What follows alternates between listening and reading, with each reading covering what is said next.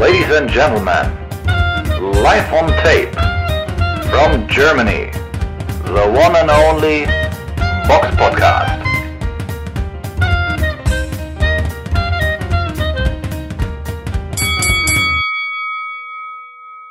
Hallo und herzlich willkommen zum Box Podcast, Ausgabe 354.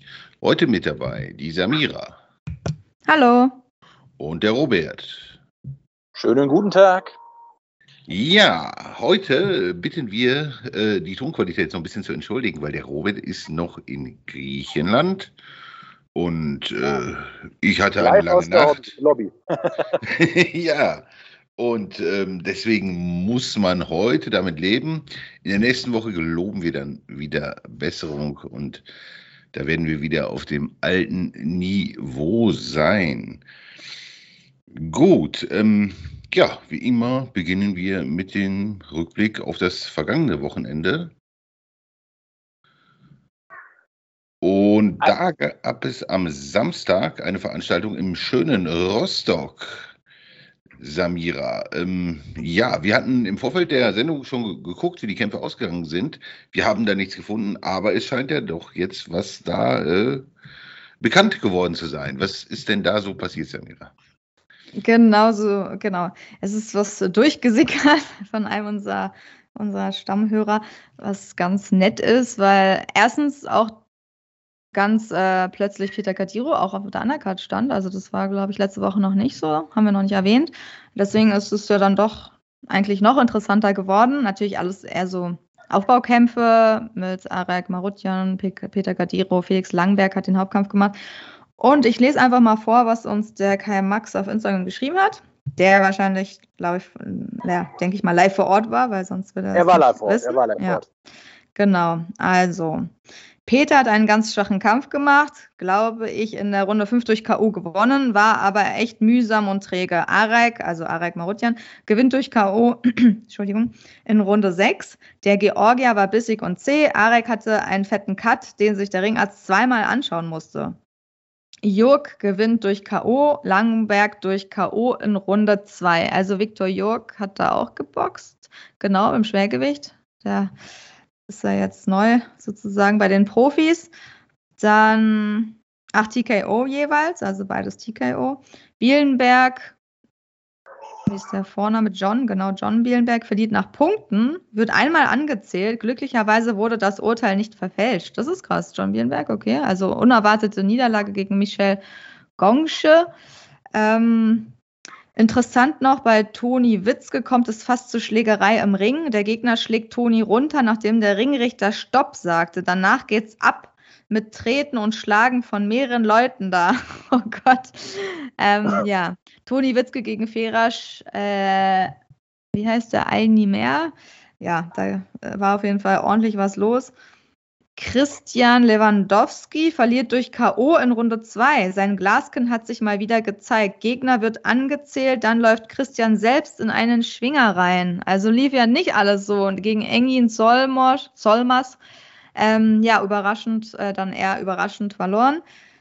Und wenn ihr Lust habt, ah, was mal, was mal, wenn ihr Lust habt und liebt seid, könnt ihr gerne meinen Agashi Magayan erwähnen, der gestern sein Debüt gegeben hat. Mehrfacher deutscher Meister gewinnt durch Aufgabe nach Runde 1. Leider mussten wir einen Ersatzgegner boxen, da der eigentliche Gegner vom BDB nicht freigestellt worden ist. Der ist 17 und hatte keine elterliche Erlaubnis dabei. Und das alles nur drei Stunden vor dem Beginn.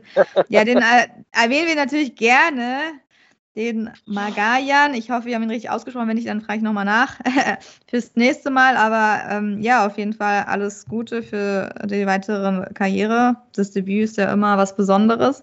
Und vielen Dank äh, für die Infos, weil da wären wir jetzt nicht so leicht rangekommen. Und äh, also für, die, für das Event gab es ja dann doch einige Überraschungen, würde ich mal sagen. Ja, krass eigentlich. Ne? Dass einige scheinen da ja echt sich übernommen zu haben oder ja, klar, du bist selbst irgendwie, denkst du, bist irgendwie, hast einen guten Treffer, läufst dann selbst in den Schwingerring, gehst K.O., aber ja, kann immer ja, passieren. Dass Lewandowski hat man früher echt nochmal so auch als eine der Hoffnungen angesehen, so der auch in internationalen Videos aufgetaucht ist, so mit Heavyweight Prospect und etc. Ich meine, der Mann ist ja auch über zwei Meter groß, der hat auch ordentlich Bums. Aber das ist so, so ein deutscher David Price, kann man sagen. Da ist. Äh, oh, jetzt springt ja gerade jemand in den Pool. Entschuldigung für den Lärm. Den Geil, ey. Richtige Urlaubsvibes. Ja, okay, aber das ist äh, ähm, real. Wir sind real. Das ist nicht schlimm. äh, aber Lewandowski, also wie gesagt, also ich finde es echt krass, was für einen Knick die Karriere von dem genommen hat damals. Ja, das ist traurig. Vor allen Dingen, wenn wir jetzt mal den Gegner ein bisschen genauer angucken. Also der wohnt in Koblenz. Er ist eigentlich aus der Türkei, also ist gebürtiger Türke. Der ist 50 Jahre alt. Ja. Ähm, und er hat eine K.O.-Quote von 8,82 Prozent. Und wenn du gegen so einen Mann dann durch TKO verlierst, ist das natürlich wirklich bitter. Oder? Das ist, das ist jetzt milde ausgedrückt. Also das ist natürlich, also in der Welt und ähm, ein Rekord, also der sieht jetzt auch, er ist nicht wirklich, das Foto ist vielleicht auch nicht aktuell, aber sagen wir mal so, auf dem Foto sieht er auch nicht wirklich austrainiert aus. Ähm, 1,88, 8 Siege, 6 durch K.O., 57 Niederlagen, 35 durch K.O. und 3 Unentschieden. Also, das ist natürlich ein ganz klarer Aufbaugegner gewesen, der echt jetzt Christian Lewandowskis Karriere äh, ja, wahrscheinlich beendet hat. Also, ich weiß nicht. Würde Oder auf gut Deutsch gesagt in die Tonne gekloppt hat. Ja, weil Tom Schwarz, da kann man ja noch sagen, es war ja sein vor, vorheriger Gegner, dass er da verliert. Okay, der hat bessere Bedingungen und so, der gehabt und weiß ich nicht. Der wurde da früher ein bisschen mehr gefördert, zuletzt bei SS auf jeden Fall. Jetzt ist es vielleicht auch nicht mehr so. Aber dann gegen so einen Mann dann auch durch TKO zu verlieren, hat er vielleicht auch psychisch nicht so verkraftet. Aber da kommt ja, also da kann man ja nichts mehr erwarten. Und das ist ja traurig für jemanden, der erst 29 in Anführungsstrichen ist als Schwergewichter. Ne? Also es ist schon, puh, also herber Rückschlag kann man da nur sagen. Richtig. Krass.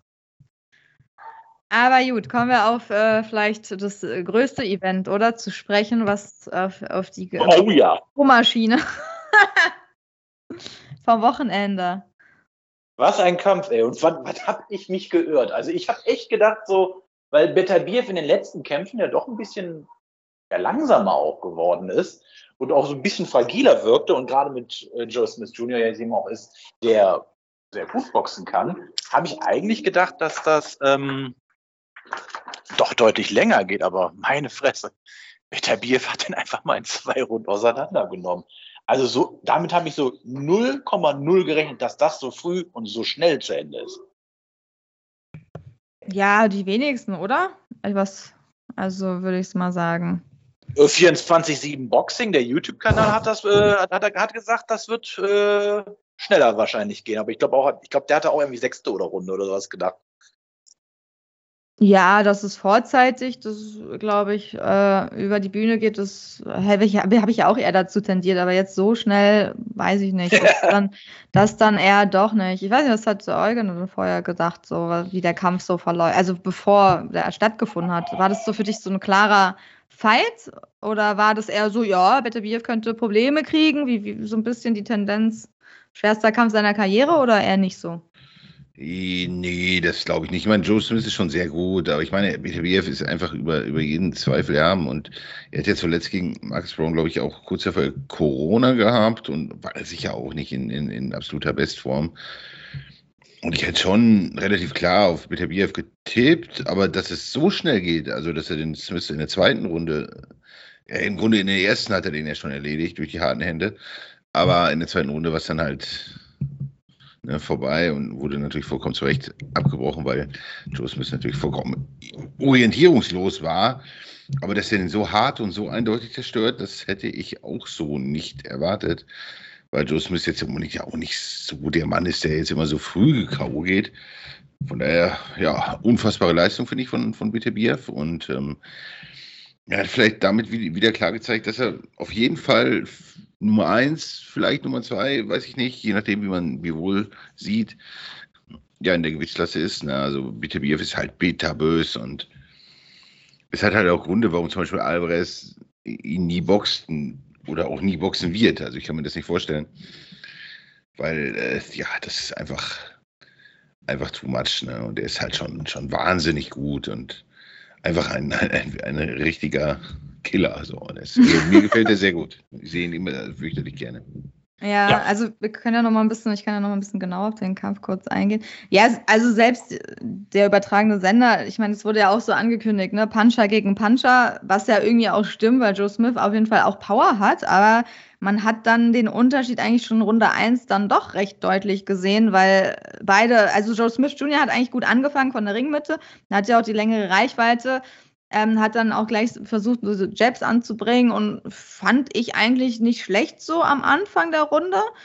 Hat dann auch Körpertreffer gesetzt, äh, guten Haken. Ähm, war ja anscheinend auch noch nie unten, also weder als Amateur noch als äh, Profi.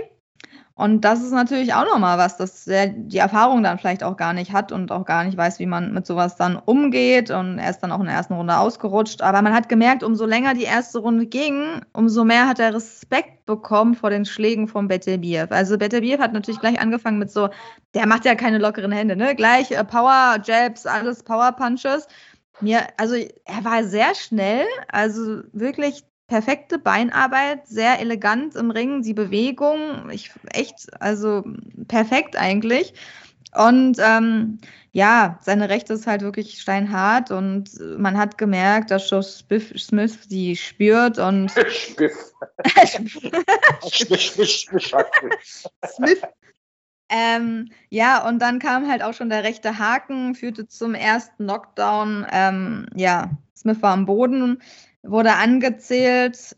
Ähm, und es war dann eh eine klare 10 zu 8 Runde. Und in der zweiten Runde, ja, da hat einfach Beterbiev weitergemacht. Dann folgte ein rechter Haken, weiterer Knockdown ähm, von Beterbiev. Und dann der wurde halt wieder angezählt, immer so bis 8. Dann kam wieder so eine Hakenserie mit Aufwärtshaken integriert. Also das war wirklich krass so. Haken, Haken, Aufwärtshaken, Haken, Haken, Aufwärtshaken. Und ja, angezählt wieder Joe Smith bis 8. Und ähm, es ging dann trotzdem nochmal weiter und dann hat wirklich so ein, erstmal ein linker, dann ein rechter Aufwärtshaken hat den Kampf beendet. Smith ist dann so gestolpert halt und der Ringrichter hat dann korrekt abgebrochen, weil erstmal hat er schon zu viel kassiert.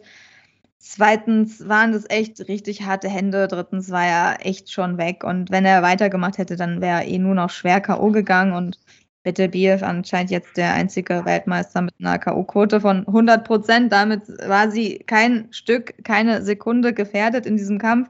Ähm, ja, viele Knockdowns, TKO-Sieg für Beterbiev in Runde 2 äh, im Madison Square Garden Theater in New York. Also ich bin auch begeistert. Also ich hätte nicht gedacht, dass es so schnell vorbei ist, aber dass Beterbiev der Favorit war, haben wahrscheinlich die meisten natürlich gedacht. Aber dass der so kurzen Prozess macht, also der muss wirklich, also man sieht, das sieht bei dem so locker aus, aber er muss so harte Hände haben, dass, also dass, dass man da einfach, wenn man die abkriegt, dann gar nicht mehr weiß, was los ist und einfach dagegen nicht anhalten kann. Deswegen weiß ich nicht, ob B-Wall wirklich die Nummer 1 in der Gewichtsklasse ist. Würde ich einfach mal so ein Fragezeichen dran machen. Also sie sind beide extreme Maschinen, aber ich würde auch nicht ausschließen, dass Beterbiev die härteren Hände hat und auch ein B-Wall damit schaden kann. Bedenke mal, der Typ ist schon 37. Das, äh, dafür finde ich, ist der echt noch verdammt. Also da, da stimmt immer noch die Komplettsache, muss ich sagen. Und äh, Sieht man nicht, ne? Ja. Nee, wie du ja auch schon gesagt hast, mit Bivol, ja, in Schla Sachen Schlagkraft ist er das nicht. Vielleicht ein bisschen mehr Geschwindigkeit, aber das ist jetzt so quasi noch der Kampf, der zu machen ist. Das ist dann der Kampf, den, den denke ich, alle sehen wollen. Und dann hast du noch zwei Russen oder, naja, Russe oder Kanadier, je Kanadier. nachdem, wie man es gerade sehen möchte. Äh, das ist der Kampf, den, glaube ich, alle jetzt sehen wollen im Halbschwägen. Das ist der Kampf, der gemacht werden muss. Und da, wenn der käme, da würde ich mich mega freuen. Titelvereinigung, ja, genau. Und wir sind ja immer nicht so begeistert. Also, die Titel sind ja für uns nicht immer so wichtig, wenn die Boxer gut sind. Aber man kann ja trotzdem mal sagen, dass ähm, Beterbiev jetzt den WBC-Gürtel trägt, den IWF und den WBO-Titel im Halbschwergewicht. Also, ja, aber Bivol, ich weiß nicht, ne? Also, weiß nicht, Eugen, was äh, würdest du da Bivol derzeit Nummer 1 sehen? Also, würdest du denken, dass er gegen Bivol, äh, Bivol Beterbiev besiegt? Wahrscheinlich eher nach Punkten, aber oder vorzeitig, wer weiß. Das ist eine wirklich gute Frage, wer da gewinnt. Also ich bin da auch relativ unschlüssig. Deswegen weiß ich auch nicht wirklich, wen ich ja im Moment als Nummer 1 und Nummer 2 sehen soll.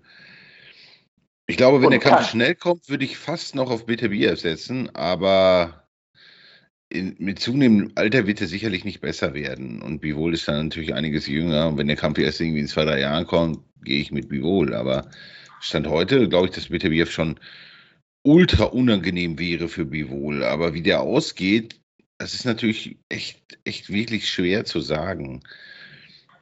Ob Bivol ist ja auch irgendwie immer imstande, sich zu steigern, finde ich. Und ich weiß nicht, ob er den nicht vielleicht auch packen könnte. Das ist ganz, ganz schwer zu sagen. Aber wenn man mir die Pistole auf die Brust setzen würde, heute würde ich sagen, Beterbiev gewinnt, wenn der Kampf zeitnah stattfindet. Aber ob das so kommt, weiß man nicht. Also ich finde es echt schwierig zu prognostizieren, diesen Kampf, weil vielleicht, weiß ich nicht, wenn Bivol da Probleme hat mit, mit Beterbiers wirklich brutal dominanter Art und den harten Händen, das kann durchaus passieren. Das ist schwer zu sagen. Also ich, also ich traue mich da kaum wirklich eine, eine, eine seriöse Prognose abzugeben, weil das Nee, das machen wir dann, wenn es soweit ist. Aber nur mal so, du hast recht, der Zeitpunkt ähm, bestimmt wahrscheinlich auch den Sieger dann in diesem ja, Kampf. Also das ist sehr wichtig, wann dieser Kampf stattfindet, ja. Aber gut, dabei sind wir noch nicht. Aber auf jeden Fall mega krasse Leistung von Beterbiev und ich glaube, er ist ein bisschen so, nicht so ein Publikumsliebling. Ne? Ich glaube, er ist ein bisschen schwer zu vermarkten, so, weil die Halle hat Joe Smith gerufen. Okay, das war jetzt auch in New York so, aber auch in Kanada. Ich glaube, es ist ein bisschen schwer für ihn, da so richtig so eine Horden von Ma- Massenfans hinter ihm zu versammeln. ja, was eigentlich so äußerst schade ist, weil er Ja. ohne Zweifel einer, einer der besten Boxer auf dem Planeten ist. Und Ja. Ja, es ist, geht manchmal auch wirklichen wahren Elitekämpfern so, dass sie wirklich Probleme haben, ja, sich irgendwie zu verkaufen. ne? Das ist schon ein bisschen schade. Ja, er ist wahrscheinlich auch nicht so der Typ, ist er ja auch nicht so, ne? So ein bisschen eher so ein ruhigeres Familienleben. Er ist jetzt auch kein Tyson Fury und so. Das hat auch immer mit der Persönlichkeit dann immer zu tun. Aber es ist natürlich trotzdem schade so, ne, dass sie unter dem Radar, also die werden halt eigentlich so von Nicht-Box-Nerds, ne, also von Leuten, die sich halt nicht so krass mit Boxen auskennen, einfach nicht so viel gewürdigt. Die kennen den gar nicht, ne? Nein. Einfach nicht gewürdigt, Und so- weil so- er nicht in der Werbung auftaucht, ne? Ich meine, warum, den sieht man halt nirgendwo. Und ist nicht Ja. so. krass, und so ein Russe So wie Mike Tyson jetzt letztens bei äh, Jimmy Kimmel in der Show. Oder als Biene verkleidet irgendwo auftritt. das könnte ich mir mal. Okay, von Tyson hätte ich es auch nicht gedacht, aber von Better Bier würde ich es auch. Also, dass der sowas macht, weiß ich nicht. Also, ja, vielleicht braucht er sowas. Ja, und als Russe. Unwahrscheinlich. Und als Russe aus Dagestan hat man es wahrscheinlich auch nicht unbedingt ganz so leicht, so Ja. viele Fans zu finden. Gerade in der heutigen Zeit. Ne? Ich weiß nicht, ob er die, die Staatsbürgerschaft auch eher angenommen hat, damit er da in Ruhe weiterboxen kann. Ich vermute Ja, es ja, fast. bestimmt, auf jeden Ja, Fall. aber- Sonst wäre der ja. Kampf wahrscheinlich gar nicht möglich gewesen. So. Also, soweit. Obwohl, Paul hat doch auch letztens erst. Oder? Ist es jetzt so, dass. Warte mal, wann hat Bivol geboxt? Bivol hat geboxt, aber er hat nicht mit der russischen Hymne geboxt und ähm, Aber als Russe. Er ist ja als Russe hat er geboxt. Er ist ja Russe, ja, ja. Also, okay, okay Aber. Es ist momentan, glaube ich, auch ein bisschen schwierig. Du kannst, also der Bivol hat auf jeden Fall Probleme gehabt beim, auch beim, bei seiner Börse, weil der wohl ein russisches Konto hat. Und dann auf das Konto, wo das Geld irgendwie nicht überwiesen wird. Aber anscheinend ist ja nicht so, dass wenn du Russe bist, darfst du jetzt gar nicht kämpfen. Hm, ich, soweit ich weiß, wird das halt nicht sanktioniert oder die meisten äh, Verbände sanktionieren es dann nicht, wenn Ja, du Russe okay. bist, dass es dann um eine Weltmeisterschaft geht. Es Aber gut, bei der so WBA, sein. bei der WBA weiß man ja.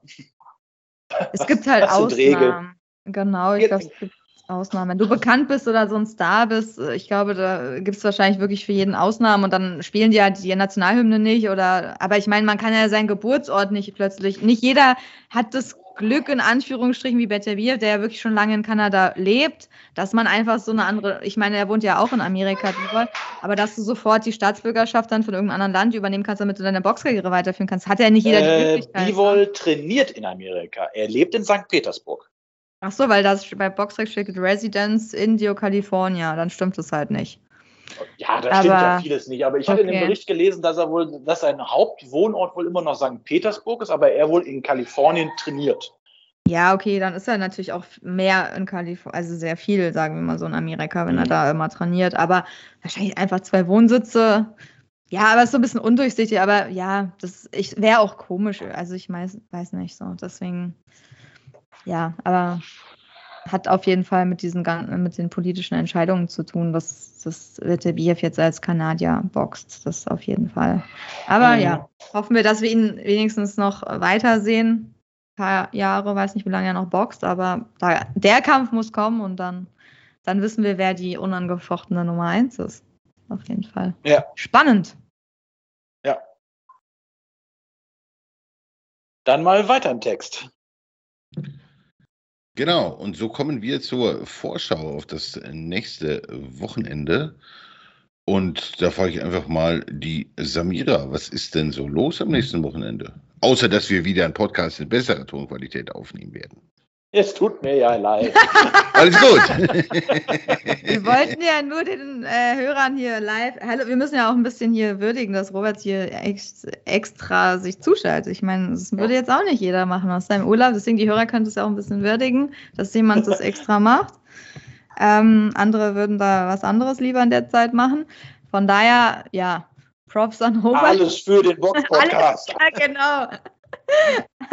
Von daher muss man auch mal ein bisschen Hintergrundgeräusche jetzt mal in Kauf nehmen und wenn man es gar nicht ertragen kann, dann muss man halt ausschalten. Ähm, ja, so viel findet nicht statt, aber es findet eine Veranstaltung von der Universum Box Promotion im Universum Gym, diesmal wieder in Hamburg statt, am 25. Juni.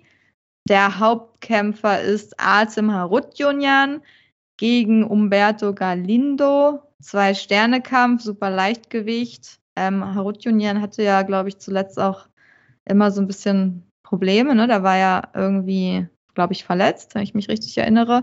Sein letzter Kampf war am 25.09.2021, also ist auch schon ein bisschen her. Und ja, Harutjunian ist ungeschlagen, sehr talentierter Boxer. Elf Siege, sieben durch K.O. Und ja, also ich glaube, wenn er wieder richtig fit ist und da keine Probleme mehr hat, irgendwie mit der Hand oder sonst was, dann wird es mal wieder schön, ihn zu sehen. Und es wird nicht der einzige Kampf. Also Universum bleibt weiter dran mit den YouTuber-Star-Duellen. Ähm, ja, also wer sich bei, mit YouTube-Stars auskennt, der wird die Namen kennen. Und zwar treten da auch an. Leon Mascher, den haben wir ja schon mal gesehen, gegen Khan Yavi und Cem TV gegen Momo News. Was für ein Name. Ja, also für die Leute, die da vielleicht nicht so im YouTube-Game sind, sind das jetzt Unbekannte, außer Mascher, der schon mal im Ring jetzt stand. Den haben wir schon, habe ich zumindest schon mal gesehen. Ähm, ich finde es gut, dass sie es wieder in ihrem Gym machen. Ich glaube, da hat man ein bisschen besseren Überblick und da wird es vielleicht auch nicht so ein, ja, so ein Trubel geben wie beim letzten Mal, wo es echt unschöne Szenen gab. So ein kleines Gym kann man halt viel besser auch mit der Security, ne, irgendwie unter Kontrolle bekommen oder einfach schauen, was da los ist. Und ja, also mich stört es jetzt nicht so. Also ich kann ja mal vorlesen, was, was da in der Pressemitteilung steht. Die Idee hinter den Influencer-Fights ist simpel. Wir wollen größere Aufmerksamkeit für unsere tollen Profiboxer wie Artem Harutjunian schaffen. Die Influencer-Fights sind sehr unterhaltsam, aber das Niveau auf dem Artem-Box gefällt mir natürlich viel mehr, hat Promoter Ismail Ösen Otto gesagt. Ja, ist natürlich auch ein ganz anderes, da sind ja, weiß ich nicht, wie viele Level dazwischen sind, aber das kann man ja eigentlich auch gar nicht miteinander vergleichen. Das eine ist Unterhaltung, das andere ist Profiboxsport. Und ja, von daher, mich stört es jetzt nicht, wenn da halt noch ein paar YouTube-Kämpfe sind, wenn da jetzt keine Schlägerei draus resultiert, aber natürlich ähm, ist es, wäre es schön, wenn dann auch vielleicht mal ein echter Boxer den Hauptkampf macht, so wie Harut Junian. Ansonsten boxt dann noch Edison Dernay, Darian Yaza, Rostam Ibrahim, also nicht wirklich große Namen. Den einzigen, den man da wirklich noch kennt, ist Karo Murat, der da wieder kämpft. Der hat ja schon letztes Mal auf der Karte gekämpft, aber auch ein Aufbaukampf gegen Adnan Deronja. Ähm, ja, sonst muss man da echt die Namen leider suchen. Also das ist nicht schön so, dass man da irgendwie kaum jemanden kennt von den Boxern. Und dann ist es ja auch kein Wunder, dass die äh, YouTuber wahrscheinlich bekannter sind als die Boxer, weil selbst ich, obwohl ich echt mich mit Boxen auskenne und viele Boxer ähm, auch live gesehen hat oder bei Kleinringveranstaltungen auch viel Boxen gucke, aber die meisten Namen sagen mir, mir nicht und ich glaube euch jetzt auch nicht. Wenn ich jetzt mal Sevak Mironian sage oder Ben Adwubi oder Antonio Martinovic, also ich meine, habt ihr die schon mal gehört? Klar, ich gehe jeden Morgen mit den Joggen. Das ist ja das Problem. Warum ist da kein, also nur Artem Harutjun und Karo Murat sind halt da wirklich Leute, die man kennt, selbst wenn man tief im Business und Boxen drin ist und die anderen, also wen sollen die da aus den Löchern hervorholen? Woher sollen die Ja, gut, Boxfans kommen? Gut, Caro Murat kennt man, er war früher bei Sauerland-Event gewesen. Er hat Ja, mal gegen ja Bernard gesagt. Hopkins, in den, gegen Hopkins mal um die Weltmeisterschaft geboxt. Ja, sag Ähm, ja, man kennt die beiden, Harutjunan Ja. und Karo Murat natürlich, aber keinen anderen von denen. Ja, Moment, Oder? Murat kennt man. Aber Harutjan, den kennen auch wirklich nur Leute, die sich Ach wirklich so. auch mit Boxen auskennen. Weil, jetzt machen wir uns Ach nichts so, vor. okay. Der ist ein Leichtgewichtler. Damit, hol, damit, holst du in Deutschland Ja, keinen super ab. Wenn du nicht grad-. Ja, wenn du da, wenn du nicht gerade René Weller bist, holst du damit niemanden ab. Das ist leider Gottes, also ich glaube zum Beispiel sehr an die These, dass viele Deutsche die Gewichts, Gewichtsklassen unter 72 Kilo nicht interessieren. Glaube ich wirklich, weil ich, kann- ich, Ja, mir fällt jetzt außer Jack Glaub ich auch. keine, ein, keine einfallen, den sie mal größer im Fernsehen gezeigt haben oder ich nenne das mal auf anderen Medien gezeigt René haben. Weller. Ja, ja, ja, den habe ich ja gerade. Wenn du nicht gerade René, René Weller Ja, bist, stimmt, dann, äh, Ja, genau. aber sonst, wer war denn Ja. da sonst noch? Oktay Urkal ist sicherlich. ein Ja, stimmt. Oktay Urkel, ja, stimmt. Also ein paar hat man schon, aber Ja, das waren wirklich man- Ausnahmen. Und das ist ewig her. Das ist wirklich lange her. Aber es kann sein, also ich glaube, das hat einfach mit Identifikation zu tun. Das hat was mit dem Land zu tun, wo man sich befindet und mit dem Durchschnitts, mit der durchschnittlichen Körpergröße und Gewicht.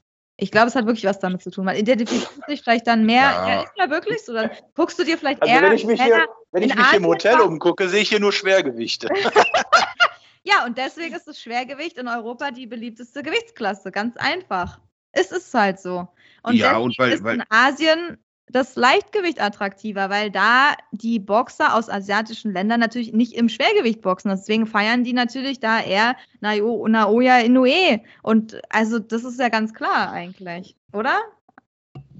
Komm mal, ich mal direkt eine Frage für die Zuhörer draus machen, oder? Was, de was denken denn die Zuhörer, woran das liegen könnte, dass in Deutschland Gewichtsklassen wie Le Leicht-Strohgewicht, Bam-Tam und sowas nicht so populär sind wie jetzt, sagen wir mal, was ja eigentlich im Gegensatz zu den USA, in den USA ist das Cruisergewicht ja zum Beispiel total unpopulär. Ja. Aber hier in Europa hast du ja, ich nenne das ja schon, halbwegs auch ein paar Stars damit, wie Myris Brides oder ehemals, äh, ehemals auch äh, Alexander Usyk, David Hay etc. Alles Cruisergewichtler. Was wäre, also da möchte ich von unseren Zuhörern mal wissen, was ist da eure Meinung? Woran liegt das, dass in Europa und Deutschland so leichte Gewichtsklassen eher nicht so populär sind? England würde ich da vielleicht nochmal ausklammern. Ja, aber ich würde auch sagen, dass in England das Schwergewicht das beliebteste Gewicht ist. Trotzdem. Die reißen alles. Ja. Also Joshua oder Ja. Tyson Fury reißt alles. Also ich Aber weiß es kommt nicht. halt Ja. auf, auf, die Persönlichkeit des einzelnen Wahrscheinlich. Boxers an und die Qualität. Ne? Also Ricky hätten wir riesig in, in den UK. Mhm. So, ne? Und, und der Pr- Prince Nassim Hamed war auch ein Gigant. Ja. Kell war- Brook Ja. oder so ein Amerikaner sind natürlich auch leichtere Gewichtsklassen. Die, Ja, es hat wahrscheinlich wirklich auch mit Vermarktung und mit Persönlichkeit. Also es kommt immer Persönlichkeit alles zusammen. Qualität des Boxers. Ne? Ja. Ja. Und einfach sind, normal sind Europäer auch einfach immer, immer größer jetzt als jetzt Südamerikaner, äh, Südamerikaner oder Asiaten. Ne? Das ist einfach, Ja, ja, ist deswegen. einfach ja. so. Hier gibt es einfach relativ wenig kleine Männer.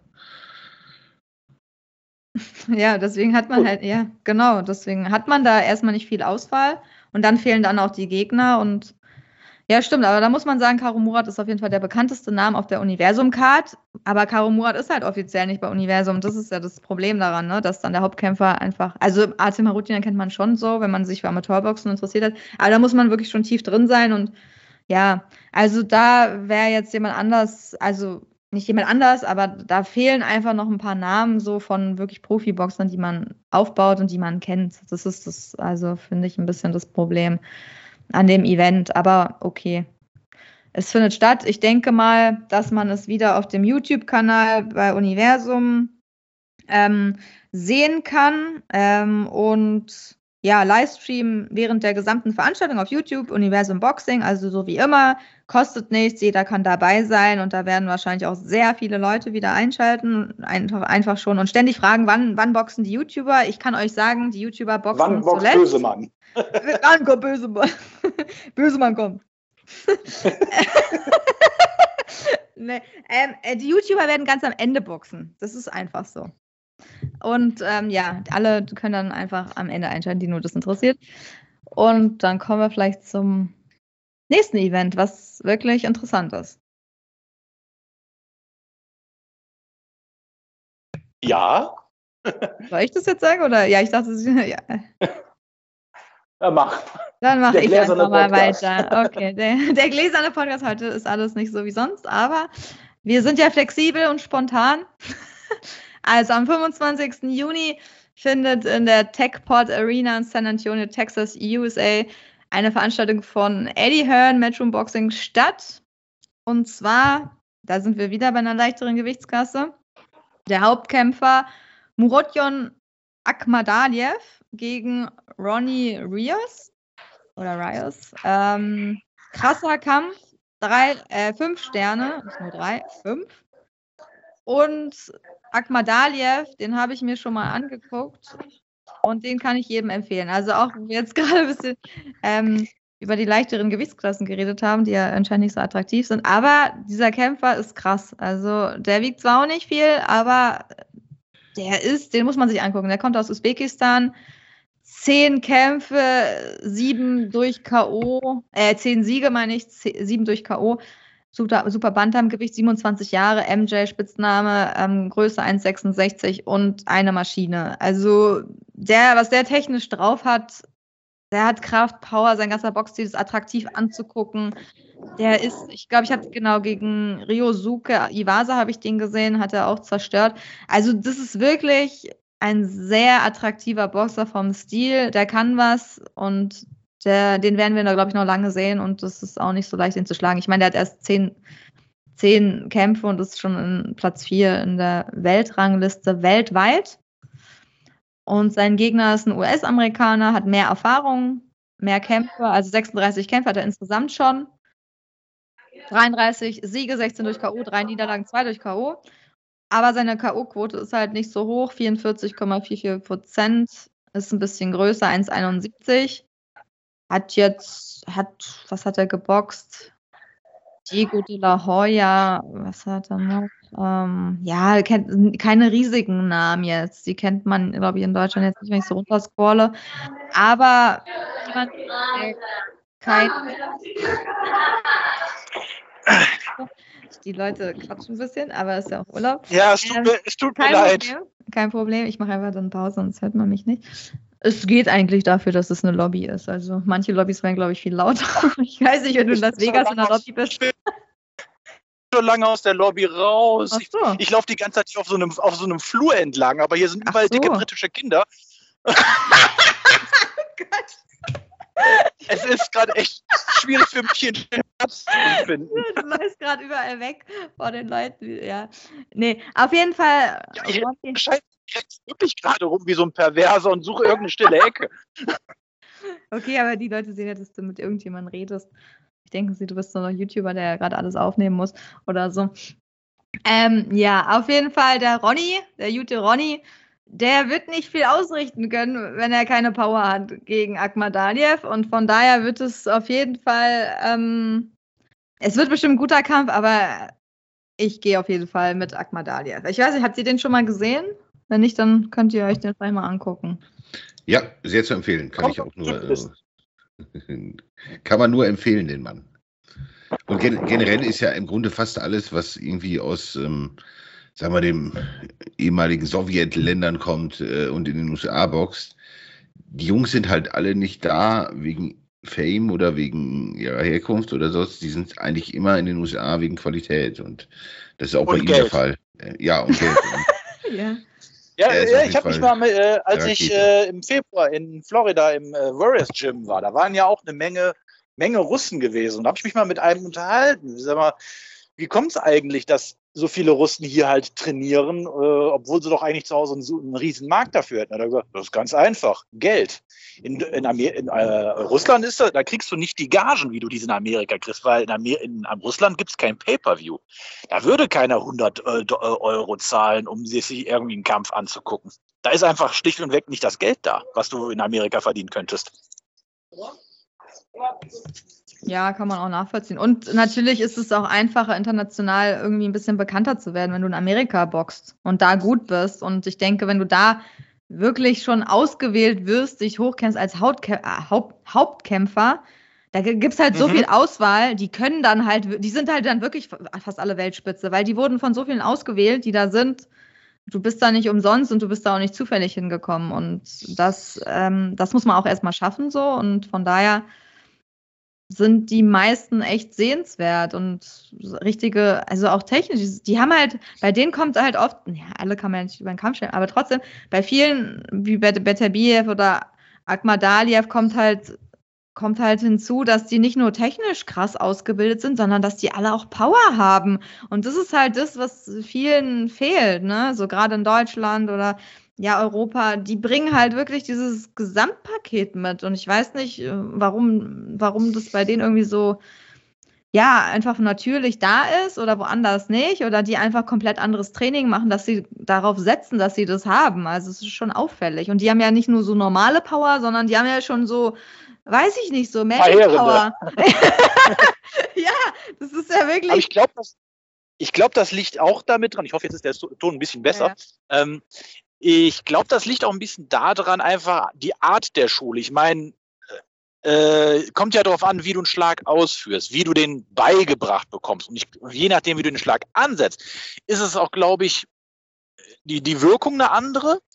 Und ähm, was ich auch glaube, ist einfach auch ähm, das Standing von Boxen in diesen osteuropäischen und osteuro äh, oder eurasischen Ländern, äh, dass da einfach auch viel mehr Leute boxen und je mehr Leute du hast, desto mehr kannst du natürlich auch nach den, nach den Perlen sieben, während du jetzt in Deutschland ja ich würde jetzt mal sagen, also wenn du jetzt sagst, ich möchte boxen, dann wird jedes Gym sagen, ja klar, schreib dich ein, bist dabei. Äh, während vielleicht andere Box-Gyms schon sagen, ja, wir haben aber momentan nichts mehr frei für dich oder so. Ähm, da könnte ich mir schon vorstellen, einfach, dass die halt auch einfach viel mehr Auswahl an Leuten haben, die was bringen können. Und der dritte Punkt, glaube ich, auch, warum du in äh, den Ländern auch mehr so gute Boxer findest, ist auch einfach, ähm, dass diese Länder, das ist jetzt sehr verallgemeinert, aber das ist jetzt nur auch, wie gesagt, auch nur eine Vermutung und gefährliches Halbwissen. Äh, du hast in diesen Ländern ja auch nicht so ein gutes Sozialsystem wie in den westeuropäischen Ländern. Das heißt, äh, wenn du nichts kannst oder nichts drauf hast oder irgendwie oder wenig Möglichkeiten hast, äh, irgendwie aufzusteigen, dann wäre Sport eins. Und wenn du als Boxer äh, aufsteigen kannst, dann machen die das auch, während du jetzt in Deutschland sagst, aber bevor ich mir auf die Fresse hauen lasse, gehe ich eine Runde Harzen. Aber ja, wie gesagt, das ist ganz gefährlich. viele Punkte. Aber ich glaube, ja, ich glaube auch, das hat verschiedene Punkte, spielen da zusammen. Aber ich, ich bin davon überzeugt, dass die auch eine andere Boxschule haben. Dass die ja, anders das, das Boxen lernen als wir in Deutschland und dass die da ein bisschen eine härtere Schule einfach durchleben. Also das ist mir sicherlich der Fall. Und dann wird sich das auch irgendwann im Ring bemerkbar machen. Das ist halt, da haben dann andere Leute so keine Chance einfach. Das ist, diese Härte fällt schon auf. würde ich einfach mal sagen. Aber ja, auf jeden Fall empfehlenswert der Kampf. Ansonsten ist die Card vielleicht nicht so gespickt mit so bekannten Namen, also noch nicht bekannt oder nur in bestimmten Gewichtsklassen, keine Superstars, außer vielleicht Jessica McCaskill, die natürlich schon bekannt ist im Weltergewicht, aber sie boxt halt jetzt, ist jetzt kein Riesenkampf, die ist halt durch die Fights die zwei Fights gegen Cecilia Brekus äh, bekannt geworden, für die, die das jetzt nicht wissen.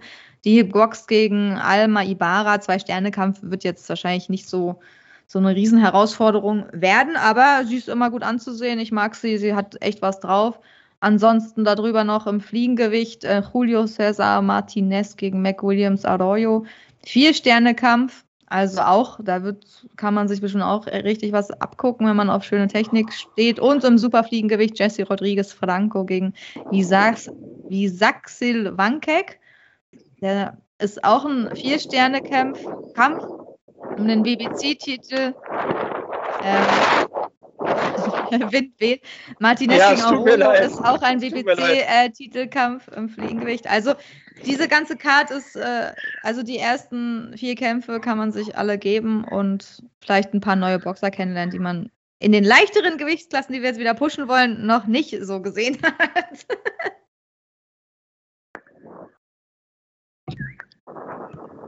Ja, dann kommen wir jetzt mal zu den Fragen, zu den Hörerfragen.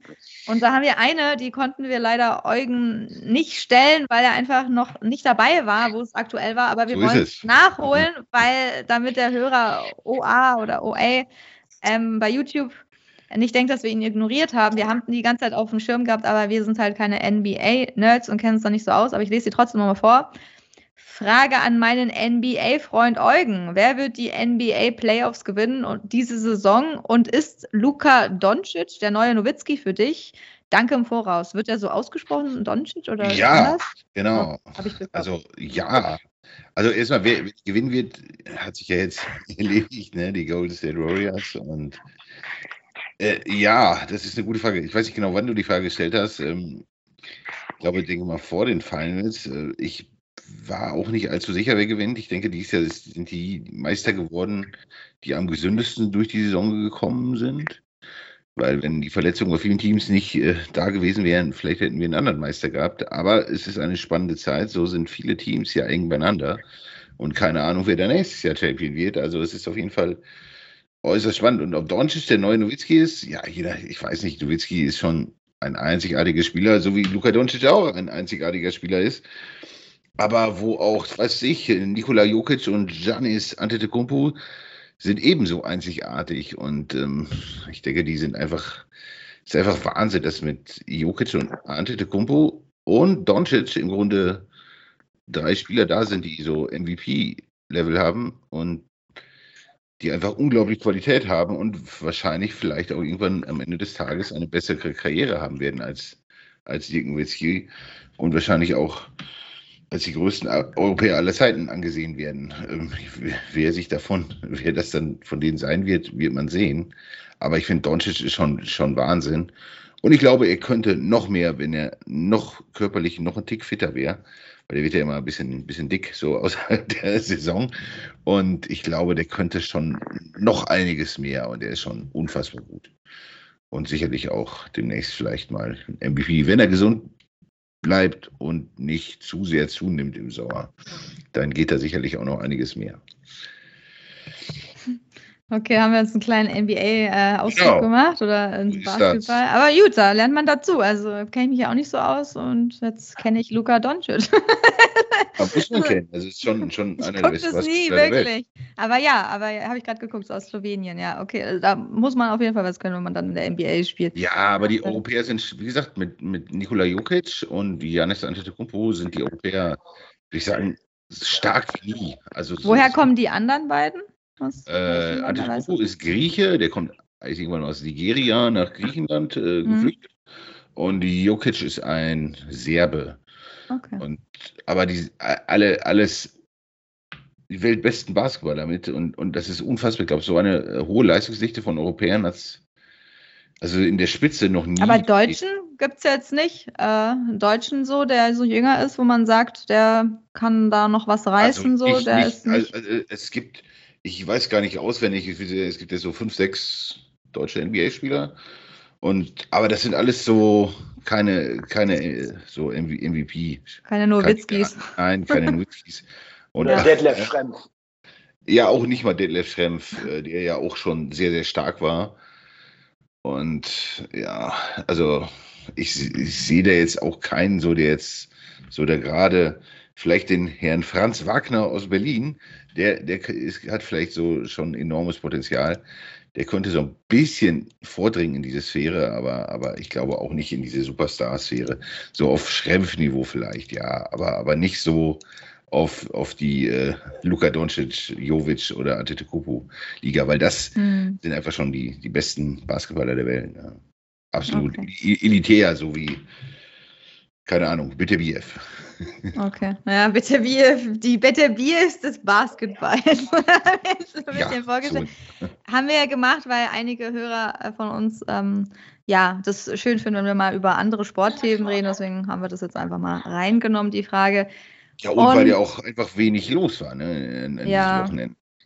Ja, genau. Das Oder auch in der nächsten Woche. Es ist halt so ein bisschen so ein Sommerloch und dann gehen wir halt ein bisschen mehr auf Fragen ein. Nächste Woche vielleicht noch mehr, müssen wir mal gucken. Ja. Und Ja. Und weil wir auch den Horizont der Boxnerds wie mich äh, ein bisschen erweitern wollen, wenn wir über andere Sportarten reden. ja, Ja, genau. und es ist ja oft so, wenn man sich für eine Sportart interessiert, dann interessiert man sich durchaus oder ist zumindest offen für auch andere Sportarten.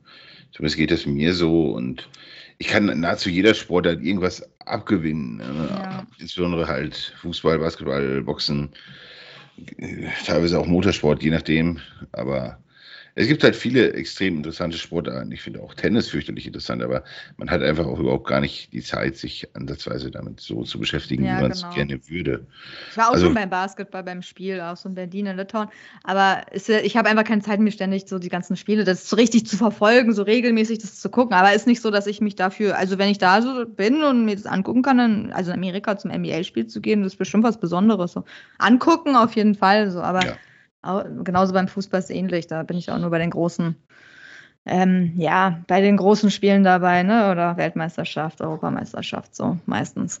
Dann kommen wir mal zur nächsten Generell ist es zu empfehlen, glaube ich, ich Hm. glaube, generell zu empfehlen ist es sowieso, wenn man mal im Ausland auch ist, mal sich eine Sportveranstaltung anzugucken.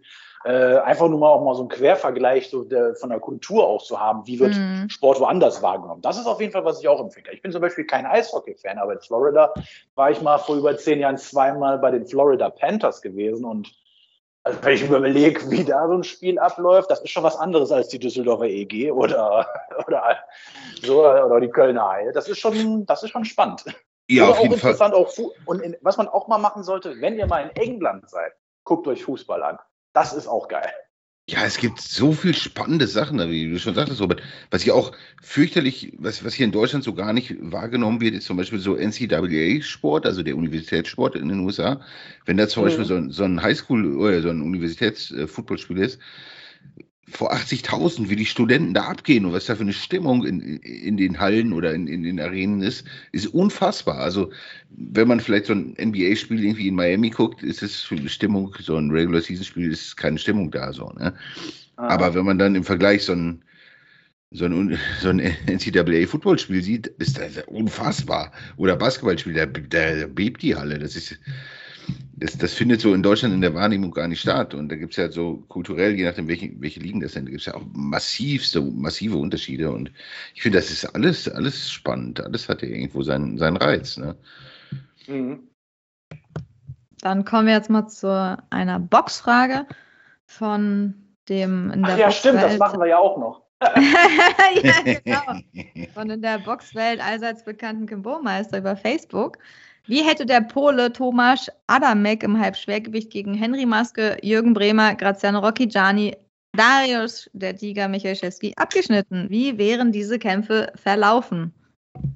Vielleicht könnt ihr euch einen rauspicken oder ja, vielleicht Eugen, vielleicht den spannendsten Gegner. Ich weiß nicht, wen findest du da gegen Adamek? Äh, Grundsätzlich finde ich, finde ich, finde ich jeden Gegner spannend, weil ich fand den Adamek in seiner Prime war der schon echt verdammt stark. Und ich denke, er wäre schon in der Lage gewesen, in der Prime zumindest alle genannten vor massive Probleme zu stellen. Weil er hatte echt enorme Qualität. Wie, wie die Kämpfe jetzt im Einzelnen ausgegangen wären, ist sicherlich schwer zu sagen, aber er war schon verdammt, verdammt gut. Also ich bin auch, es ist schwer, äh, schwer zu sagen, wie, wie das wirklich ausgegangen wäre, aber, aber Qualität hatte er und er war halt auch, wenn man jetzt, man muss die alte Version von ihm vielleicht so ein bisschen ausblenden, die dann auch noch im Cruiser und Schwergewicht aktiv war. Die war Mein natürlich, Cruiser war ja auch gut. war ja auch noch War auch gut. gut. Ja.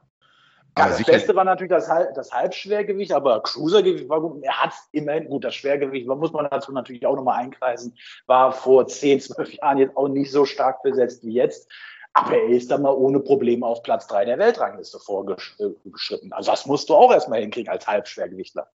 Ja, und es ist sicher auch nicht seine, seine äh, Gewichtsklasse gewesen, aber, aber im Light Heavyweight fand ich ihn schon enorm stark, insbesondere den oder die beiden Kämpfe gegen Paul Briggs waren, ja, weiß ich, legendäre Schlachten. Also wer die nicht gesehen hat, das war so somit das, das krankeste, was, was ich so auch mit dem Boxen so mitgesehen habe. Er ist auf jeden Fall ganz, ganz weit vorne. Die, die beiden Kämpfe, das waren unfassbare Schlachten. Und ich glaube, da hat er dann auch viele, viele Körner lassen müssen, weil das war schon weit über die Grenze hinaus, was in den Kämpfen da gemacht wurde. Also sehr, sehr äußerst, äußerst gesundheitsgefährdend. Und ja, das ist schwer zu sagen. Ich denke, das wären allesamt äußerst spannende und sehr interessante Kämpfe gewesen, weil Adamek hatte einfach echt, war schon gut.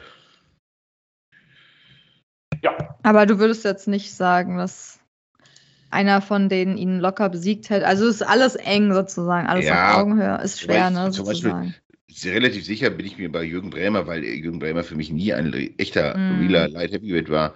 Ich glaube schon, dass er den hätte er wahrscheinlich am, am sichersten gepackt. Michalczewski mhm. wäre natürlich ein Traum gewesen, also im polnischen Duell, aber deren Prime ist ja auch ein ne? bisschen auseinander gewesen. Das wäre auch eine unfassbare Schlacht gewesen geworden. Also gegen Michalczewski, so beide Prime gegen Prime, das wäre Krieg, also das wäre monströs gewesen. Ja, gegen so einen Prime Rocky natürlich auch, das wäre auch extrem hart gewesen. Weiß man nicht, gegen, gegen Maske weiß man nicht, wie er, wie er, wie er, kann sein, dass er den auch dominiert hätte, kann auch sein, dass er durchaus Probleme bekommt, ist schwer zu sagen. Also das ist kaum, kaum zu sagen, finde ich. Also manche Kämpfe, also so Michael Czeski, wie, wie wäre der Kampf ausgegangen? Keine Ahnung. Ich weiß nur, dass, dass beide unfassbar kassiert hätten. ja. Ja, hätte man auf jeden Fall, ja, das wären zwei echt, da wäre äh, Polen ausgeflippt. Und der ja, Rest der Boxen das, das, ja. Also das wäre, ja, weiß ich, äh, monströse Schlacht, also abartig gewesen. Wie gesagt, wer das noch nicht gesehen hat, schau die Kämpfe mal gegen Paul Briggs, das war schon brutal, ne, was die beiden da geleistet haben. Also, ja, er war schon echt, echt stark. Gut, dann kommen wir jetzt zu den News. Gibt es nicht so viel. Aber zwei Ansetzungen können wir verkünden. Und zwar sind wir die erste, oh, erstmal meine Stimme wiederfinden. Also, Joe Joyce tritt nach seiner Verletzung jetzt nicht gegen Mahmoud Shah an, sondern gegen Christian Hammer und zwar am 2. Juli 2022. Ja, ich weiß nicht, ob das Duell mit Shah dadurch jetzt komplett geplatzt ist oder ob es danach noch kommt, aber ja, was haltet ihr von dem Duell? Also EC-Box ja, ist auf jeden Fall der, drin, ne? ja, ist auf jeden Fall der spannendere Gegner ne, für Joe Joyce. Also ich denke dass schon, dass Christian Hammer mehr abverlangen könnte als, als Manuel Char. Aber auch nur minimal mehr. Also ja, also weiß nicht, ob er jetzt gegen Char oder gegen Hammer kämpft. Ist, ist eigentlich, finde ich, auch sportlich relativ uninteressant. Ne? Er wird beide klar besiegen. Wahrscheinlich wird der ja. Char noch spektakulär ausnocken, weil der geht ja immer gerne, gerne mal gegen Qualität, also gegen gute Boxer geht er halt gerne spektakulär K.O. Das wäre vielleicht fürs Auge ein bisschen schöner gew gewesen, als jetzt so ein Christian Hammer, der da vielleicht schon ein paar Runden ziehen kann. So, ne? Aber Joe Joyce sollte es auf jeden Fall auch gegen Hammer eigentlich vorzeitig machen. Ja, eigentlich hat es auch gar keinen Sinn, weil wenn er jetzt, ich würde Hammer auch ein bisschen als ein bisschen zäher auf jeden Fall einstufen als Char. Deswegen ja. hätte es für mich keinen Sinn, wenn er danach nochmal gegen Char boxen würde, sondern wenn er jetzt gegen Hammer gut besteht, seine Verletzung irgendwie merkt, dass da nichts mehr ist, dann wird er einfach einen viel stärkeren Gegner danach boxen. Also würde ich einfach mal so einschätzen, weil ich glaube, zwei Aufbaukämpfe braucht er jetzt auch nicht unbedingt, oder? Also. Nein. Das wäre unnütz.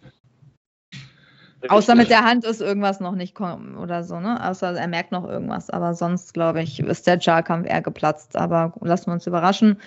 Auf jeden Fall mal wieder, ja, ein bekannter äh, Boxer, ich glaube, er ist der Rumäne eines deutschen Boxstalls äh, im Ausland auf einer großen Card. Igor Mikhalkin boxt da auch auf der Card. Von daher passt es ja für EC-Box, dann können die beide zusammen anreisen. Und dann haben wir noch in Südafrika einen Kampf zwischen Kevin Lerena gegen Mario Schwach am 17. September 2022.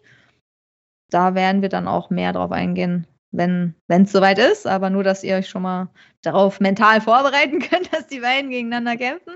Lerena ist ja auf jeden Fall auch immer ganz nett anzusehen, hat auch, bringt auch mal Power mit. Und ähm, die größte Nachricht. Und er steigt, der, er steigt ja noch auf, muss man dazu sagen. Ich meine, ich glaube jetzt nicht, dass der Wach runtergeht ins Cruisergewicht. Nö, ja, das mit seiner Größe wird es, glaube ich, auch schwer werden, oder? Der ist ja auch echt groß und ja, äh, sehr imposant, der Schwach. Ähm, ja, auf jeden Fall, ich weiß gar nicht, Kevin Lerena, ich glaube, aber er hatte schon einen Kampf, glaube ich, im Schwergewicht. wenn ich mich nicht irre. Kann, Er hat schon, sein, ja genau, ist jetzt sein, ja genau, ist sein dritter Schwergewichtskampf. Ne? Der hat nämlich schon, Oh, genau, er hat Bogdan Dino ausgenockt. Das war ja der letzte Kampf von ihm. Also der ist jetzt schon länger ein bisschen am Schwergewicht, versucht sich da und ähm, jetzt kommt halt schwach dran. Und ja, da ist natürlich auch Lerena eher so der Favorit, würde ich jetzt einfach mal sagen, weil Schwach ist natürlich auch schon sehr lange im Boxbusiness dabei, aber der bringt natürlich auch ein bisschen mehr Gewicht mit und ein bisschen mehr Größe, deswegen so muss man auch erstmal dann schauen, wie das dann so wird.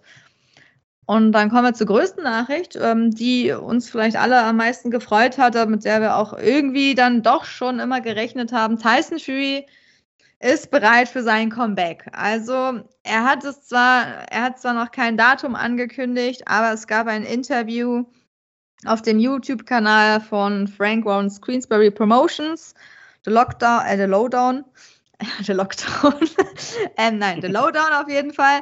Und ähm, da spricht er im Interview auch mit Frank Warren. Er ist gerade beim Friseur, lässt sich ähm, ich würde gerade sagen, seine Haare schneiden, aber eigentlich eher so, wie nennt man das? Polieren, seinen Oberkopf rasieren, äh, seine, seine Glatze polieren, würde man fast sagen, ich weiß nicht. Im Rheinland würde man sagen, die Pläte polieren.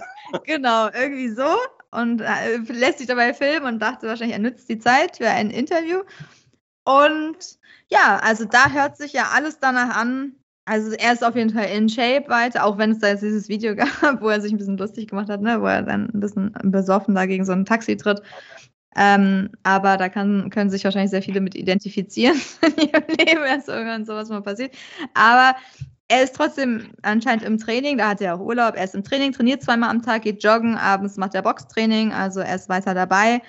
Und er wartet, die warten jetzt auf den Kampf zwischen Joshua und Usyk an, also auf den zweiten Kampf, gucken, wer da gewinnt und dann ist Tyson Fury wahrscheinlich davon zu überzeugen, gegen den Sieger aus diesem Kampf anzutreten. Eine Bedingung ist, dass da sehr viel Geld fließt. Also er meinte, wenn das Geld stimmt und Frank Warren scheint das Geld zu haben, ähm, dann würde er wahrscheinlich zurückkommen. Also er hat, er hat sehr positiv so davon gesprochen und ich denke, hat auch sehr geschwärmt von der Zusammenarbeit mit Frank Warren, also dass er ihm auch den Klitschko-Kampf ähm, irgendwie so ähm, ihn da reingebracht hat und dass die echt gut zusammenarbeiten und ja, hat natürlich auch ein bisschen seine Gegner dann so, seine zukünftigen Gegner so ein bisschen klein gemacht, ne? Den Joshua als Bodybuilder bezeichnet und der ist nicht tough genug und ähm, er kann nicht toe-to-toe boxen, was natürlich auch irgendwie stimmt. Und er hat keine Balls like King Kong, hat er gesagt. Also natürlich nicht so wie er, was er natürlich alles hat, aber, aber es stimmt schon. Also teilweise stimmt es. Und wenn Joshua ein paar Tipps haben möchte, wie er Usyk schlagen kann, dann soll er ihn anrufen, quasi, weil er weiß, wie das geht. Ansonsten sehen die beiden, also Frank Warren und Tyson Fury, wieder eher ähm, Usyk als Favoriten gegen Joshua. Ähm, zumindest habe ich das so, eher, ja, so rausgehört. Und wenn Joshua da nicht viel verbessern kann und ja, und er würde ja dem, im Anführungsstrichen, dem Middleweight Usyk zeigen, ähm, was ein echter Schwergewichtler mit ihm machen würde, falls er dann gegen Joshua gewinnt, weil er ja dann der zukünftige Gegner wäre. Also da wird jetzt geguckt, abgewartet, wer der Gegner ist. Ich denke, mit Joshua kann man mehr Geld generieren, weil es einfach in England ein krasser Kampf wäre. Vielleicht würde er nicht in England stattfinden, aber sagen wir so, für die englische Boxwelt wäre es riesig. Aber ja, also ich freue mich. Also ich würde ihn gegen beide gerne sehen, oder? Habt ihr da ist erstmal wen, wer, was denkt ihr, wer da gewinnt? Ne? Rematch, was meint ihr, wer sein nächster Gegner wird? Joshua oder Usyk? Oder Also ich denke, dann, wir machen das vielleicht mal so, weil wir müssen ja dann auch in zukünftigen Folgen entsprechend noch drauf eingehen. Deswegen Ja. mache ich nur mal kurz eine Aussage. kurz. Also ich glaube Rematch Usyk Mhm. und Usyk von jetzt, wo ich noch nicht we weiß, wie das Rematch ausgegangen ist, gegen jetzt Tyson Fury, sage ich Tyson Fury. Weil Usyk ist zwar technisch deutlich besser als er, aber da sind ein paar Punkte, die ja, die dagegen sprechen, wie die mangelnde Physis im Gegensatz zu Fury. Da ist einfach zu viel Physis. Und ähm, du hast auch gesehen, nach dem ersten Kampf gegen Joshua war Usyk schon ziemlich gezeichnet. Also er, Joshua sah ja jetzt nicht so gezeichnet aus wie Usyk, auch wenn Usyk ihn vollkommen ausgeboxt hat. Aber ähm, das, was er gegen Joshua äh, eingesteckt hat, puh, das hat Spuren hinterlassen bei dem. Ja, Eugen, was ist so deine? Was denkst du, gegen wen er antritt? Oder wie findest du sein Comeback? ja, wenn man es überhaupt als Comeback Ja. äh, bezeichnen kann. Pause. Ich meine, sein, letzter Kampf ist ja auch noch nicht allzu lange her. Er hat ja nicht mal seinen Gürtel, glaube ich, zurückgegeben. Das ist ja alles noch. Zeit. Er hätte eh nicht geboxt in der Zwischenzeit jetzt. Ne? Er meinte auch selbst, ich hätte gar nicht geboxt jetzt vor September, Oktober. Also vor, ja, vor den Monaten. Also äh, irgendwelche Ankündigungen, glaube ich, da muss man nicht. Äh, ich weiß nicht, ich habe diesen Rücktritt auch nicht allzu ernst genommen, weil es einfach unrealistisch ist, weil er eben für seine Legacy noch was tun muss. Ne? Und ähm, da gibt es halt noch, noch Aufgaben. Und äh, ja, wenn er die nicht erledigt, dann wird er nie irgendwie in äh, einer größeren Goat-Diskussion oder so auftauchen, wenn er die einfach nur, nur was hä- hätte, hätte Fahrradkette. Aber es, er muss es einfach tun. Und, und so, ich fände beide Kämpfe fürchterlich interessant. Also, ähm, ich glaube, auch da ist die Antwort auf die Frage wahrscheinlich immer, wie immer, Geld. Und äh, ja, dann wird man sehen, was, was dabei rumkommt. Also, wie, wie, wie, wie bei allen Fragen im Boxen, die Antwort ist Geld und wie die anderen Kämpfe halt ausgehen und dann, dann wird man sehen. Aber ich fände äh, beides halt äh, äußerst, äußerst spannend. Also. Hättest du ihn bei beiden Gegnern als Favoriten? Jetzt, aktuell, also dann? Also Tyson Als- Fury jetzt als Favorit gegen Joshua und gegen Usyk oder eher nicht? Ja, das ist eine, das ist eine berechtigte Frage. Ne? Also ich finde es gegen Usyk ist es ein, ein ultra unangenehm zu prognostizieren, der Kampf, weil ich da überhaupt nicht weiß, so richtig, was da passieren wird. Also ich bin mir da noch nicht so wirklich im Klaren drüber. Muss ich mir intensiver Gedanken drüber Und machen. Joshua? Aber gegen Joshua, auch das fände ich interessant, weil Joshua halt auch ein anderer Boxer ist als Wilder. Ne? Und auch Was, Joshua. weiß warte, warte mal, was war jetzt die Frage? Wie du Fury gegen Joshua siehst oder Beides. Usyk, oder Usyk gegen Jo- Joshua Rematch? Nein, nein, ob, ob, ob halt, ob Tyson Fury, wenn er jetzt zurückkommt, bei, bei also jetzt bei beiden Kämpfen, also gegen Joshua und gegen Usyk der Favorit wäre. Wer da gewinnt, Ah, okay, sozusagen. Also ob Tyson Fury quasi immer noch die Nummer eins wäre, egal gegen wen er da antritt. Das, das ist eher so die Frage. Also für mich wäre das so, ehrlich gesagt. Ich muss Also, so die sagen, Nummer für mich eins- so. die Nummer eins im, im Heavyweight ist er schon für mich momentan. Aber Usyk finde ich ist äußerst unangenehmer Gegner für ihn. Wie der Kampf ausgeht, ich bin nicht wirklich sicher im Moment. Das finde ich ultra spannend und aus selbst Jo- Joshua finde ich nicht uninteressant, da Joshua eben auch ein, wieder ein anderer Boxer ist als, als jetzt ein Wilder zum Beispiel. Ne?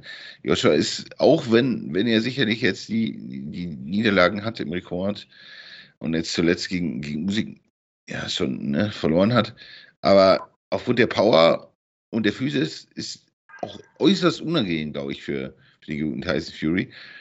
Also ich finde beides ultra, ultra spannend.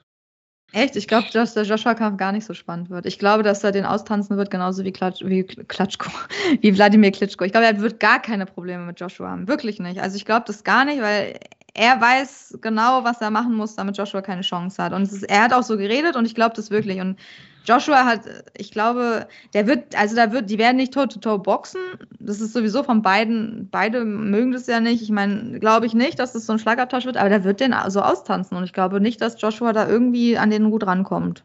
Ich glaube, da, weil da boxt er, ist er dann schon eher so ein bisschen in Klitschko-Richtung, so vom Style, finde ich.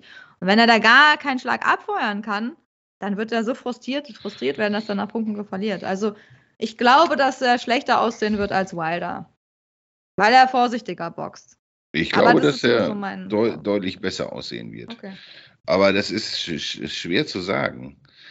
Also ich, ich glaube, Joshua, so bekloppt es klingt, ist durchaus unangenehm für, für den guten Herrn Ja, kann sein, kann sein. Weil, weiß ich nicht, auch gegen, gegen Wilder hat er gut gewackelt und auch Joshua ist auf jeden Fall in der Lage, Fury zu verwunden. Und Ja, ja, weiß. das klar, wenn er ihn Das trifft, ist- ja. ist halt ein körperliches Monster, die auf ein anderes Monster trifft. Und das ist, also ich bin nicht sicher, wie Das wie das nicht so ich würde auch Fury natürlich favorisieren, aber todsicher bin ich nicht, dass, dass, dass äh, Fury auf jeden Fall sicher gegen Joshua gewinnt. Also Ja, okay, ein Schlag kann immer alles entscheiden. Klar, es kann immer irgendwie dann noch anders kommen, aber ich denke, dass er schon also, ja, ich weiß nicht, ich sehe ihn halt nicht so als krasse Gefahr, die so wild nach vorne prescht, weil er zu viel nachdenkt und deswegen er dann, so wie Klitschko, er nicht nachsetzt, wenn er seine Chance hätte, weil er zu viel nachdenkt und dadurch auch zurückhaltender geworden ist bei seinem Stil. Ja, aber das ist nur so meine Einschätzung. So, vielleicht stimmt die auch nicht, vielleicht ist es auch anders, aber. Schwer zu sagen, aber ich, ich denke halt, Fury ist halt schon verwundbar. Ja, das ist klar, haben wir ja schon gesehen gegen Wilder. Also ich meine, das war jetzt ist jetzt nicht so, dass äh, man ihn auch nicht treffen kann. Ne? Das ist richtig. Und, und, Joshua hatte einfach Power und ist natürlich so skilltechnisch auf jeden Fall nochmal ein, eine Liga über Wilder anzusiedeln. Und das ja, macht es nicht unbedingt einfach. Ne? Und es werden auf jeden Fall beides Kämpfe, wo er jetzt schon ziemlich durchs Feuer gehen muss. Und, und ich würde die Kämpfe fürchterlich gerne sehen und ich denke, die werden noch kommen. Cool. Ja, ich glaube auch. Also jetzt ist man, also ich bin wirklich richtig erfreut, dass es diese Nachricht gab. Ja. Ich habe zwar damit gerechnet, aber das bringt richtig so Freude so in mein Leben. Es bringt so noch mehr Freude in mein Leben, weil das Schwergewicht wird dadurch einfach wieder richtig spannend. Und wenn man auch die Interviews mit Tyson Fury sieht, man kann einfach nur Fan von ihm werden, weil der ist so unterhaltsam, der ja. ist so ehrlich, der macht sich über sich selbst lustig, ne, über seine Eskapaden und hm, weiß ich nicht. Und trotzdem bringt er halt diese krassen Leistungen. Er hat so viele Rückschläge im Leben gehabt und ist trotzdem trotzdem irgendwie noch der beste Schwergewichter der Welt, zumindest, oder ja, ja, und oder wurde halt, ja, ist es bis jetzt und mit zumindest, vielleicht ist Usyk dann doch besser oder Joshua, wer weiß, aber deswegen, man kann einfach nur Respekt so für seine ganze Karriere haben und der ist einfach unterhaltsam und der fehlt einfach, wenn er nicht in, einem, in einer Schwergewichtsszene ist. Wäre einfach so ein verlorener, ja, Unterhalter im Boxbusiness, der unnötig früh seine Karriere beendet. So, und deswegen, ja, bin ich gut gelaunt. Und ja, wenn ihr nichts mehr zu sagen habt, dann würde ich mich verabschieden. Dann hören wir uns nächste Woche wieder. Und genau, in alter Frische. Genau. Oder noch erholter. Besserer Qualität. Ja, genau. Robert wird noch ganz tiefenentspannt sein von seinem Urlaub. das glaube ich weniger. Ich lande, um, ich lande um 23 Uhr heute Abend und bin morgen früh um 7 Uhr schon wieder im Büro. Also okay. das, das wird eine kurze Nacht werden. Okay. Dann wünschen wir dir guten, eine gute Rückreise, Robert, dass alles äh, hoffentlich äh, gut klappt. Und ähm, ja, wenn ihr noch Fragen habt, stellt uns die, abonniert uns bei YouTube, ähm, bewertet uns irgendwie bei Spotify, bei Apple, im Apple Store, iTunes und ja, teilt uns. Und ja, wenn ihr sonst noch irgendwelche äh, Fragen habt, benachrichtigt uns. Wir freuen uns über alles. Wir lesen auch wirklich alle Nachrichten.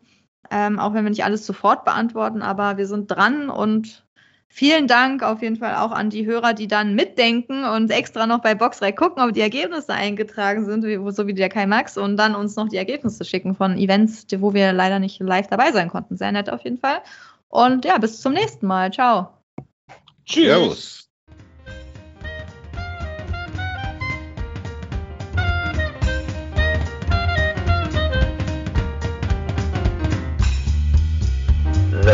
and only Box Podcast. New episodes every week. Follow us on Facebook, Instagram, YouTube, iTunes Music and Spotify. Box Podcast.de